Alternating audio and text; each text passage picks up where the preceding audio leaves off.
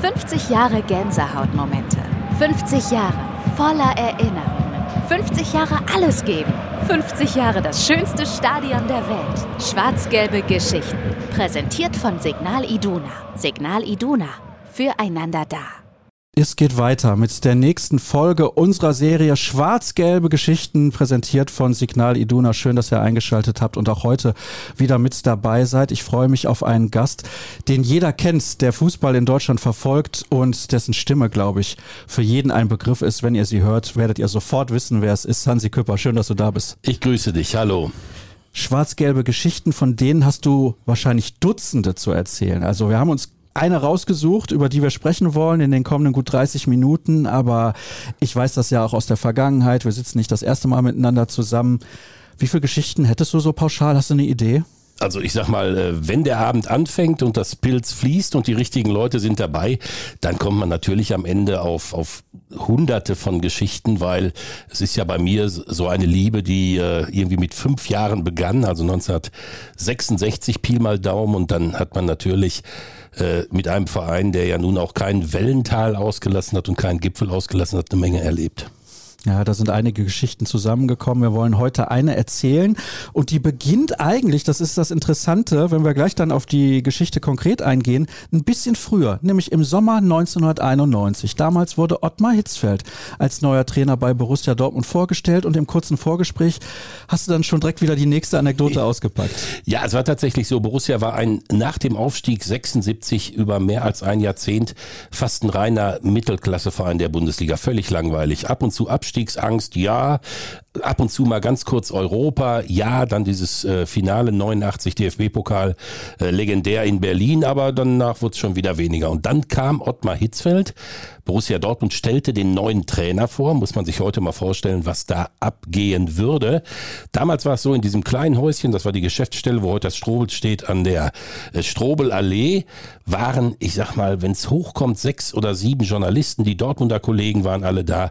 Äh, es gab wie immer äh, von Petra Stüker äh, Käseschnittchen und in diesem kein Kamerateam und in dieser Atmosphäre stellte Borussia Dortmund den neuen Trainer vor, Ottmar Hitzfeld. Und äh, keiner konnte in dem Moment ahnen, wie Ottmar Hitzfeld innerhalb von äh, allerkürzester Zeit aus dem BVB einen ernsthaften Meisterschaftsanwärter und dann einen Europacup-Teilnehmer machen würde mit eben dieser unfassbaren Saison 92, 93, als der Vizemeister Borussia Dortmund ja ins UEFA Cup Finale kam. Unfassbar damals. Das ist deine Geschichte. Damals übrigens im Sommer 91 kam auch ein Schweizer Stürmer, den eigentlich niemand kannte. Ottmar Hitzfeld kannte ihn, Stefan Chapuisat, der natürlich dazu einen ganz, ganz großen Teil beigetragen hat auch völlig verrückt. Äh, Felix Magath hatte ihn nach, nach Deutschland geholt, Chapi Chapi Chapi Chapi Sa. Und ich habe damals äh, für den WDR ähm, noch ein Freundschaftsspiel in Erkenschwick kommentiert. Fahren Sie da mal hin, sammeln Sie ein paar Stimmen und so. Und was damals noch möglich war, ich bin dann also nach dem Spiel auf den Rasen gegangen, habe den Ottmar Hitzfeld gefragt, ob er zusammen mit dem Stefan Chapuisat für ein Gespräch zur Verfügung steht. Überhaupt kein Problem. Wo denn? Ich sag, da oben ist die Sprecherkabine. Und dann ist dieser Stefan Chapuisat, der vorher schon in Uerdingen gut getroffen getroffen hatte und der Trainer von Borussia Dortmund, die sind mitgekommen und haben oben in der Sprecherkabine so ein Live-Gespräch gemacht äh, ins Studio nach Köln. Das wäre heute, glaube ich, schwer vorstellbar. Ja, sehr schwer vorstellbar.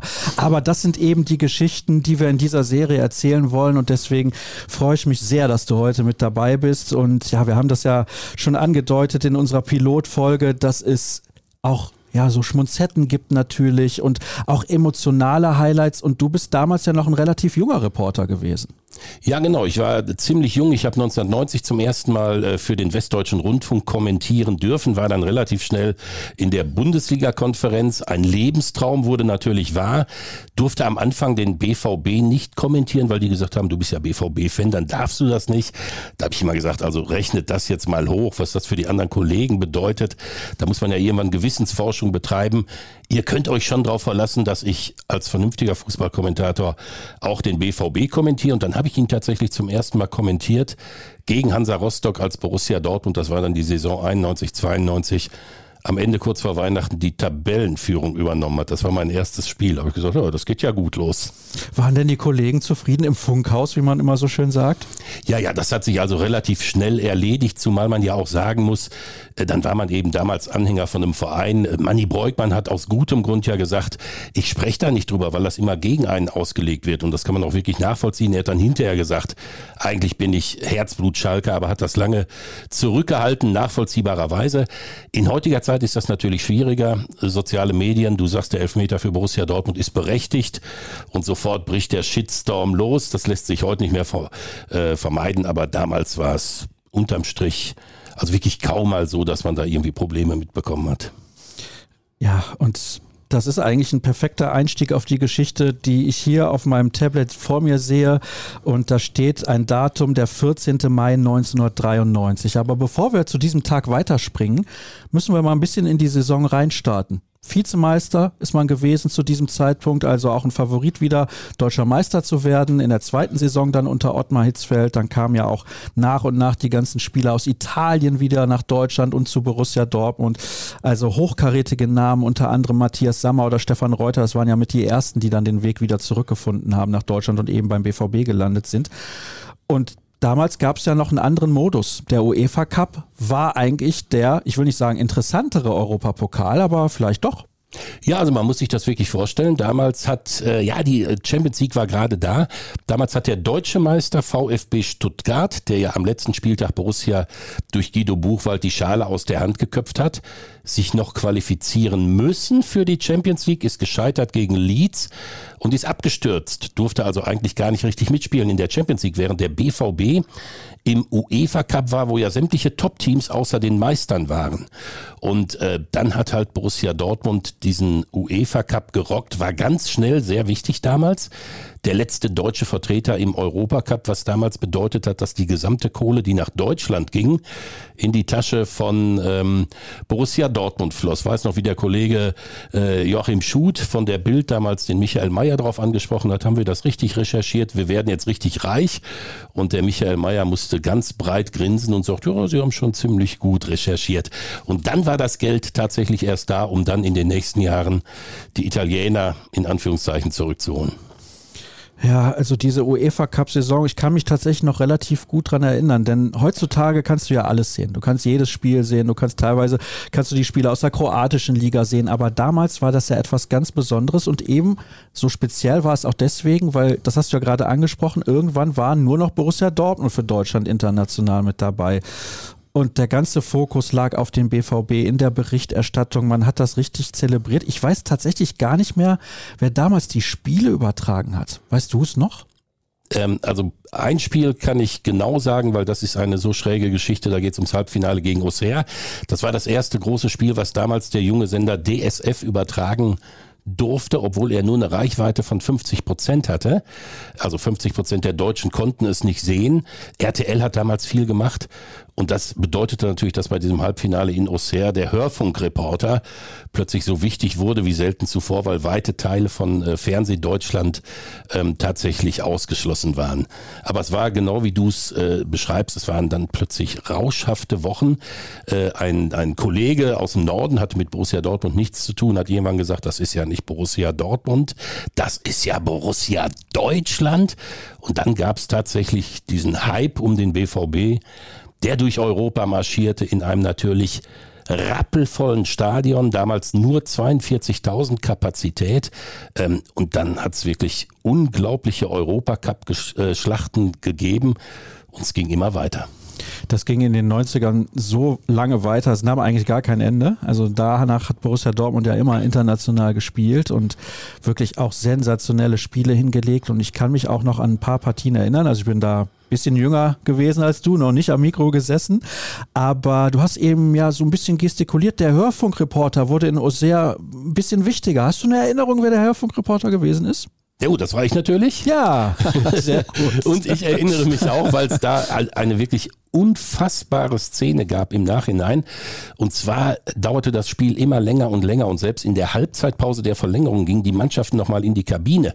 Und irgendwann hat der Westdeutsche Rundfunk gesagt, äh, wir haben hier ein Problem. Um 23.30 Uhr kommen, ich glaube, die Themen des Tages. Das ist ein fester Punkt, den können wir auch nicht verschieben, weil an, andere Sender sich ähm, dazuschalten. Ähm, können wir das eventuell später machen? Haben die anderen Sender gesagt, nö, 23.30 äh, müsst ihr umschalten. Dann haben sie gesagt, ja, aber da ist gerade Auxerre. Da haben die anderen Sender gesagt, wir wissen das, bei uns läuft es auf einer anderen Welle. Und dann hat mich tatsächlich der Westdeutsche Rundfunk abgeschaltet während des Elfmeterschießens. Das gibt's doch gar nicht. Äh, er konnte nicht anders, er war schlecht vorbereitet aber es war auch schwer vorstellbar, dass es über 23, 30 hinausgehen würde. Und dann bin ich äh, noch in der Nacht nach Hause gekommen und meine Frau hat gesagt, boah, alles Borussia hat gewonnen, ist ja Wahnsinn. Aber du, die haben, die haben sie runtergenommen im Elfmeterschießen. Ich sag, ach, was du wieder für einen Stuss erzählst. Kann doch nicht. Doch, sagt sie, die haben dich runtergenommen. Und am übernächsten Tag hat's dann tatsächlich, also auf breitester Front äh, Presseberichte dazu gegeben. Der arme Hansi Küpper mitten im Elfmeterschießen wurde er abgeschaltet und ich glaube am Ende war es relativ egal, weil jeder hätte sofort unterschrieben, schaltet den Reporter ab, aber Borussia bitte im Elfmeterschießen weiterkommen. Hast du denn dann aber weiter kommentiert, ohne zu wissen, dass sie dich abgeschaltet haben? Ja, ich habe ja, ich habe ja für den norddeutschen Rundfunk, ich habe für die ARD-Kette weiter kommentiert. Nur eben bei mir zu Hause beim WDR. Da war ich in dem Moment nicht mehr zu hören und ja, habe mir hinterher vom, vom, vom Kollegen vom Norddeutschen Rundfunk noch einen Mitschnitt äh, besorgt, wo dann eben äh, Stoffel Kloß den alles entscheidenden Elfmeter von, ich glaube, Mahé hält und Borussia Dortmund in diesem unfassbaren Hexenkessel in Auxerre tatsächlich dann im Finale stand. Mensch, da werden Kindheitserinnerungen zumindest bei mir wach. Also muss ich ganz ehrlich zugeben, wenn ich dir so zuhöre, dann bin ich direkt wieder versetzt in diese Zeit damals, weil das ja, das waren so einprägsame Erinnerungen, das muss man wirklich sagen. Also diese Spiele, die vergisst man eigentlich nicht, wenn man in der Zeit schon Borussia gewesen ist. Also wirklich unvergessen. Und es gab noch eine Geschichte nach diesem Halbfinale Borussia, also im, Halb, im, im Elfmeterschießen, das Endspiel gebucht. Und die Dortmund haben gesagt, wir machen eine ganz schnelle Pressekonferenz. Ich glaube, die Spieler duschen gar nicht, weil wir wollen sofort in den Flieger von so einem Geflügelunternehmer, der Auxerre unterstützt hat. Wir fahren praktisch sofort mit dem Bus vors Flugzeug und versuchen in Dortmund zu landen, weil Nachtflugverbot irgendwie, ähm, weiß ich nicht genau. Und wir waren, ich glaube, 20, 25 Minuten nach dem letzten Elfmeter, lass es 30 sein, saßen wir alle im Bus zum Flieger, sind zurückgeflogen nach Dortmund. Eigentlich hätte man nicht landen dürfen in Dortmund, wir hätten nach Paderborn umgeleitet werden müssen. Aus irgendeinem Grund hat es trotzdem geklappt. Das gibt's doch gar nicht. Dass der UEFA Cup Finalist Borussia Dortmund landen durfte. Und das Allerschrägste war, am Dortmunder Flughafen waren also geschätzt drei bis vierhundert Borussen, die eigentlich gar nicht damit rechnen durften, dass der Flieger kommt, weil wie gesagt, eigentlich durfte man gar nicht landen. Äh, es waren einfach, es waren wirklich Wochen der Ekstase. Das wirst du auch deinen Lebtag nicht vergessen. Definitiv nicht. Ja, also Auxerre, das Elfmeterschießen von Auxerre ähm, ist, ist also mit, mit die Nummer eins zusammen mit diesem äh, Bundesliga-Finale 2001, wo du als, als Kommentator natürlich auch weißt, äh, jetzt äh, kommentierst du gerade Fußballgeschichte. Jetzt haben wir ja noch keine Sekunde über den 14. Mai 1993 gesprochen. Schräg. Ja, du hast eben schon gesagt, 42.000 Zuschauer passten damals ins Stadion. Und das erste Mal, als ich im Stadion gewesen bin hier in Dortmund, da wurde gerade schon die, die eine Tribüne, die eine ja, ich muss mal gerade überlegen, Westtribüne West, ja. wurde schon erweitert, aber alle anderen Tribünen, da gab es bis dato nur einen Unterrang und ja, dann kommst du da das erste Mal hin. Also ich war das erste Mal auf einer Baustelle im Stadion, aber du kennst das ja noch, das kleine Stadion sozusagen und ja, die Stimmung damals wahrscheinlich auch spektakulär, genauso wie heute ja, es war äh, natürlich noch gedrungener alles. Jetzt ist es ja doch ein, ein riesiger Fußballtempel. Und damals war es, glaube ich, so, wenn ich mich, wenn ich mich recht entsinne, die Nord- und die Südtribüne waren ja immer Stehplatz. Für Pi mal Daumen 17.000 äh, und die beiden Sitzplatztribünen lieferten dann nochmal die gut 20.000 äh, an dieser alten ähm, 54.000er Kapazität. Und dann war es so, dass äh, die Nordtribüne schon versitzplatzt wurde und genau in der Situation ist das Ganze dann auf 42.800 äh, runtergegangen. Genau in der Zeit, als für jedes Spiel damals hunderttausende Karten gekauft hätten. Also es war schon eine bizarre Situation. Alle rasteten aus. Man hätte verkaufen können ohne Ende und das Stadion war so klein äh, wie nie zuvor und natürlich auch wie später nicht mehr. Was ist passiert an diesem besagten Tag? Ja, also man muss sich das vorstellen, es gab damals noch das Hin- und Rückspiel im UEFA Cup Finale. Ähm, der BVB spielte zuerst gegen Juventus Turin, ging durch Michael Rummenigge 1-0 in Führung. Alles ging durch die Decke. Dann gewann Juve souverän mit 3 zu 1 und im Prinzip war jedem klar, der UEFA Cup wird ein Traum bleiben, weil das kannst du in Turin nicht ähm, korrigieren. Und zwischen diesen beiden Endspielen gab es das Freitagabendspiel Borussia Dortmund gegen VfB Stuttgart, also Vizemeister gegen Meister. Stuttgart inzwischen abgestürzt. Und Borussia noch mit relativ guten Chancen auf die Meisterschaft, wenn man auf die beiden ähm, Spitzenreiter, ich glaube Werder und Bayern, ähm, Druck machen würde. Dazu brauchte es einen Sieg gegen den VfB Stuttgart. Äh, dementsprechend aufgeladen war natürlich auch die Atmosphäre, aber der BVB war, ging auf dem letzten Zahnfleisch, letzte Rille hatte große Verletzungssorgen und musste in dieser sehr schwierigen Situation zwischen zwei Europacup-Finals, also gegen den VfB Stuttgart, spielen. Und der VfB spielte sicherlich eines der besten Spiele dieser Saison, führte zur Pause 2 zu 0. Du wusstest so, wenn das jetzt vorbei ist, dann ist diese, diese Saison der großen Sehnsucht beendet und Borussia steht mit leeren Händen da. Und dann gab es nochmal das Aufbäumen und dann fiel das 3 zu 0 für den VfB Stuttgart kurz nach der Pause. Und die Geschichte war eigentlich zu Ende erzählt. Borussia wird den UEFA Cup nicht gewinnen, Borussia wird nicht Meister. Wie gehst du jetzt mit der Situation um? Die Menschen im Stadion und ähm, es gab jetzt die Möglichkeit, du gehst enttäuscht nach Hause oder du applaudierst nochmal. Und da war es so, dass ähm, plötzlich dieses ganze Stadion sich auf eine fast schon magische Art erhoben hat. Und sie fingen plötzlich an, was ja nicht so oft passiert zu singen, aber eins, aber eins, das bleibt bestehen. Das ist ja ein Song, der eher selten dann tatsächlich auch im Stadion auftaucht, nur in besonderen Momenten. Und die letzte halbe Stunde war ein einziges Gedröhne. Also 42.000 Menschen, die ihren BVB gefeiert haben in einer Situation, wo du wusstest, es ist alles verloren. Und es war wirklich atemberaubend. Ich habe das Spiel kommentiert und habe irgendwann gedacht, da kriege ich das eigentlich hier richtig mit. Ich habe da ja auch mit mit mit ähm, Kopfhörer gesessen. Bilde ich mir da gerade was ein? Und ähm, es war es war wirklich unfassbar, wie praktisch die Borussen auf den Rängen gesagt haben: Ihr habt alles rausgehauen, ihr habt alles gegeben, ihr habt uns so schön, äh, so schöne Momente bereitet in den letzten Monaten. Jetzt gehen wir halt diesen schweren Weg mit euch zusammen. Und das war wirklich fantastisch. Man kann es kaum erzählen, wie es wirklich war. Ich habe mir dann auch auf dem Weg zur Pressekonferenz damals noch unter der Nordtribüne die Frage gestellt, überdrehst du jetzt im Moment emotional, interpretierst du da zu viel rein? Und dann kam die Pressekonferenz und dann sagte Christoph Daum als allererstes, also der Gästetrainer hatte ja als erstes das Wort, sagte Christoph Daum, bevor wir hier jetzt über das Spiel sprechen, muss ich kurz sagen, ich habe in meinem Fußballleben schon viel erlebt, ähm, was die Anhänger von Borussia Dortmund nach dem 0 zu 3 in der letzten halben Stunde dieses Spiels veranstaltet haben, habe ich noch nie erlebt und werde es wahrscheinlich auch nie wieder erleben. Da habe ich gedacht, okay, wenn er es so gesehen hat, als Meistertrainer vom VfB Stuttgart, dann hat mich ja so mein Eindruck nicht äh, getäuscht. Das Interessante ist ja, das müssen wir vielleicht mal erklären, wenn man für den WDR oder die ARD Hörfunkreihe, Reihe sage ich, Kette oder wie auch immer, mir fällt gerade der passende Begriff nicht ein, ist aber auch egal. Wenn man für die ja, kommentiert, ja, Sender, genau. Wenn man für die kommentiert, dann kommentiert man ja nicht immer nur beispielsweise hier in Dortmund für den WDR, sondern man kommentiert ja auch, auch deutlich länger als die paar Minuten, die man in der Konferenz drauf ist. Vielleicht kannst du das mal kurz erklären, dann auch nochmal zur Einordnung, dass du die Stimmung vielleicht auch gar nicht im ersten Moment so wahrnehmen konntest, weil du musst ja auch 90 Minuten fokussiert sein. Ja, ich war damals ähm, unterwegs und habe vorher von der WDR-Redaktion von George Alberts ähm, einen ähm, Zettel bekommen und auf dem standen die Bestellung sämtlicher ARD-Sender. Da stand dann wirklich 20.24 Uhr bis 20.26 Uhr Südwestfunk. 20 Uhr 31 bis 20 Uhr 33 Norddeutscher Rundfunk. Und, und das musste man abarbeiten mit der Atomuhr.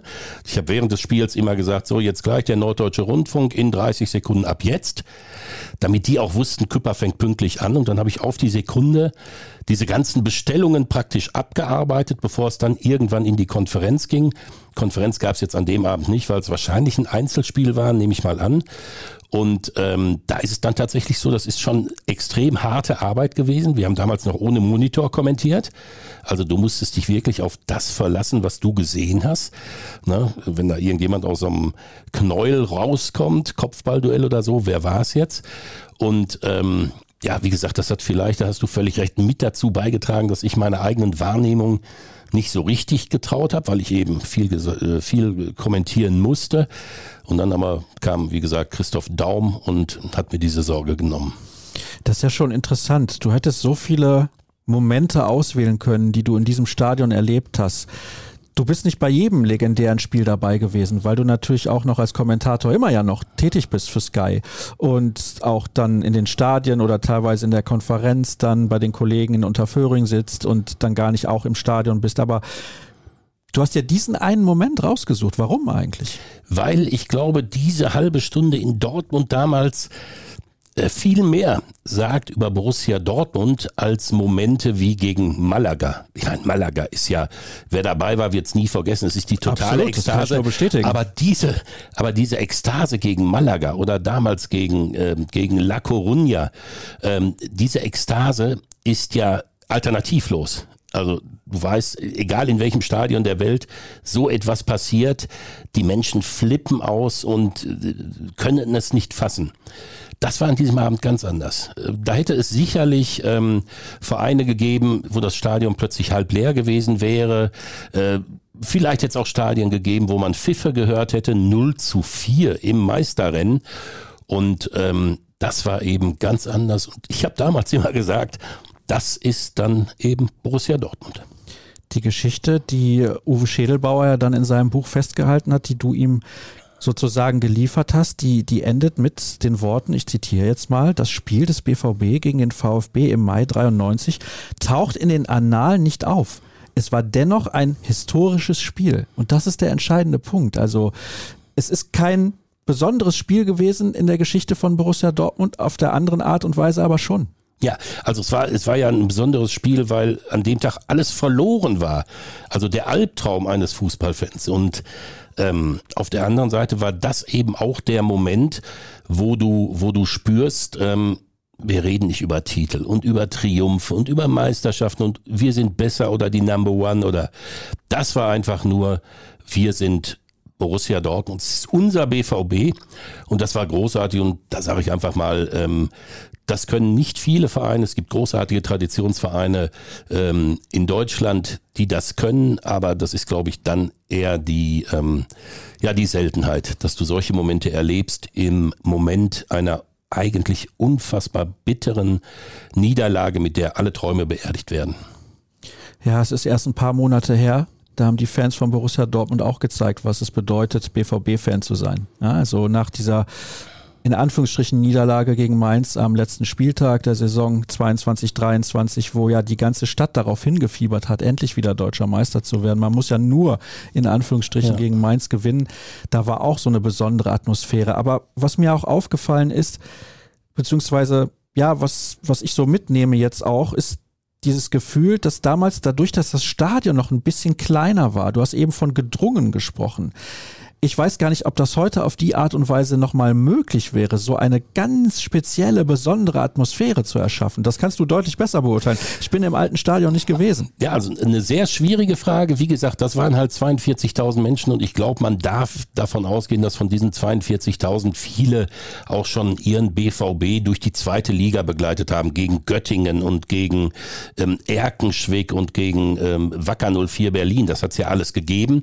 Ähm, dass diese Menschen natürlich natürlich äh, diese Momente richtig einschätzen konnten, was es bedeutete, dass du überhaupt um die Meisterschaft mitspielst, dass du ein Bundesligaspiel gegen den deutschen Meister als Vizemeister machst zwischen zwei Europacup-Endspielen, das haben alle damals natürlich gespürt und gewusst. Und ich glaube auch, dass das heute immer noch für den, für den überwältigenden Teil der Menschen im Stadion äh, gilt, aber natürlich, und das ist auch etwas völlig Normales, wenn du 80.000 Menschen da hast, von denen natürlich viele äh, im Laufe der der Jahre, der letzten Jahrzehnte sogar ähm, konditioniert wurden im Sinne von, also ähm, Vizemeister sollte es sein, Platz vier ist absolute Pflicht, damit die äh, Geschäftsidee nicht beschädigt wird und so, dann hast du natürlich da in der Niederlage auch äh, eine andere Atmosphäre, aber das, was du angesprochen hast, äh, die Art und Weise, wie der BVB mit dieser unfassbar bitteren de facto Niederlage gegen Mainz 05 umgegangen ist,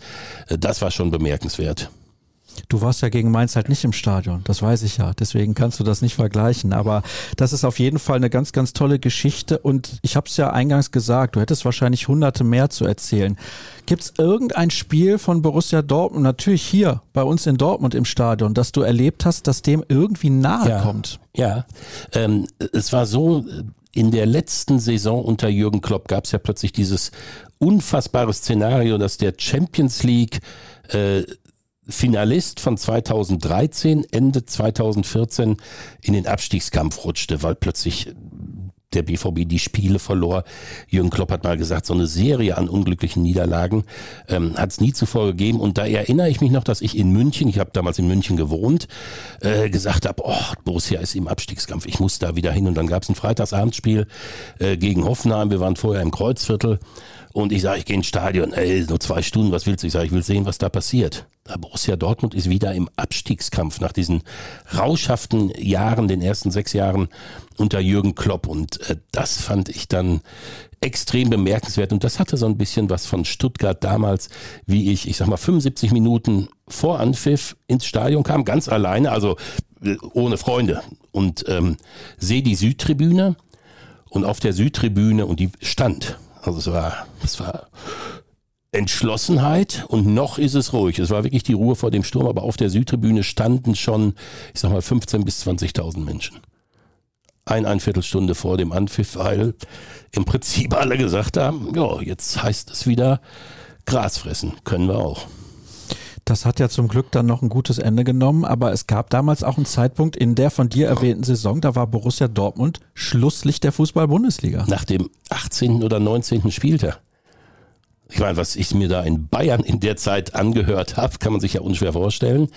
Ähm, ja, das hat Jürgen Klopp dann ja noch souverän gedreht, am Ende sich sogar für ähm, Europa qualifiziert. Ich weiß noch, dass 2007 der BVB auch nach einer Niederlage in Bielefeld plötzlich 17. war.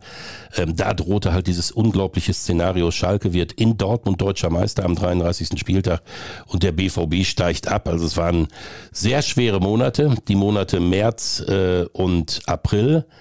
Aber umso schöner dann natürlich, äh, wenn du hinterher feststellst, puh, es ist gut gegangen. Wie oft hast du diese Geschichte eigentlich schon erzählt?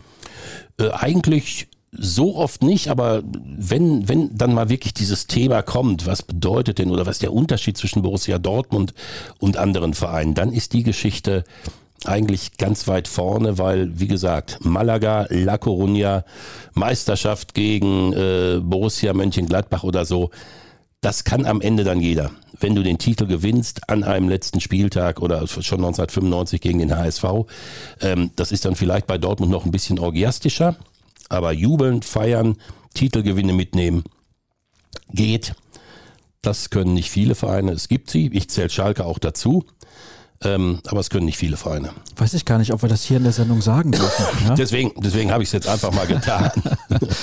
ja, also das ist wirklich eine, eine ganz fantastische Geschichte und in unserer ersten Folge haben wir schon darüber gesprochen, welche Geschichten uns so erwarten werden. Da bin ich sehr gespannt, was in den kommenden Wochen noch auf uns zukommen wird. Aber zum Abschluss wenn du an diesen Abend zurückdenkst, aber nicht nur an diesen Abend, sondern an die Saison und auch die Woche drumherum, sagen wir mal so, weil du ja gesagt hast, zwischen zwei Europapokalfinalen.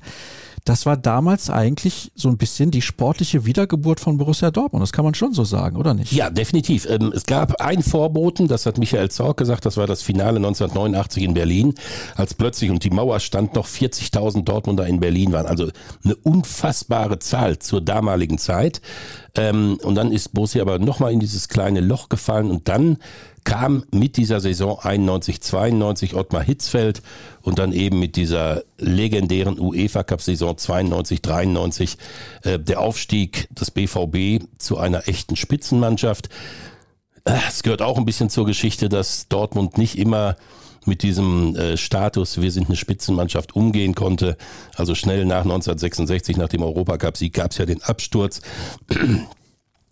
Nicht allzu lange nach diesen rauschhaften 90ern ging es schon wieder bergab bis hin zum äh, Molsiris Montag. Also dem BVB hat eigentlich immer die Demut und diese Leidensbereitschaft und diese wilde Entschlossenheit an der Basis und dieser Stolz der Fans sehr gut getan. Äh, Größenwahn ist ihm nicht immer gut bekommen.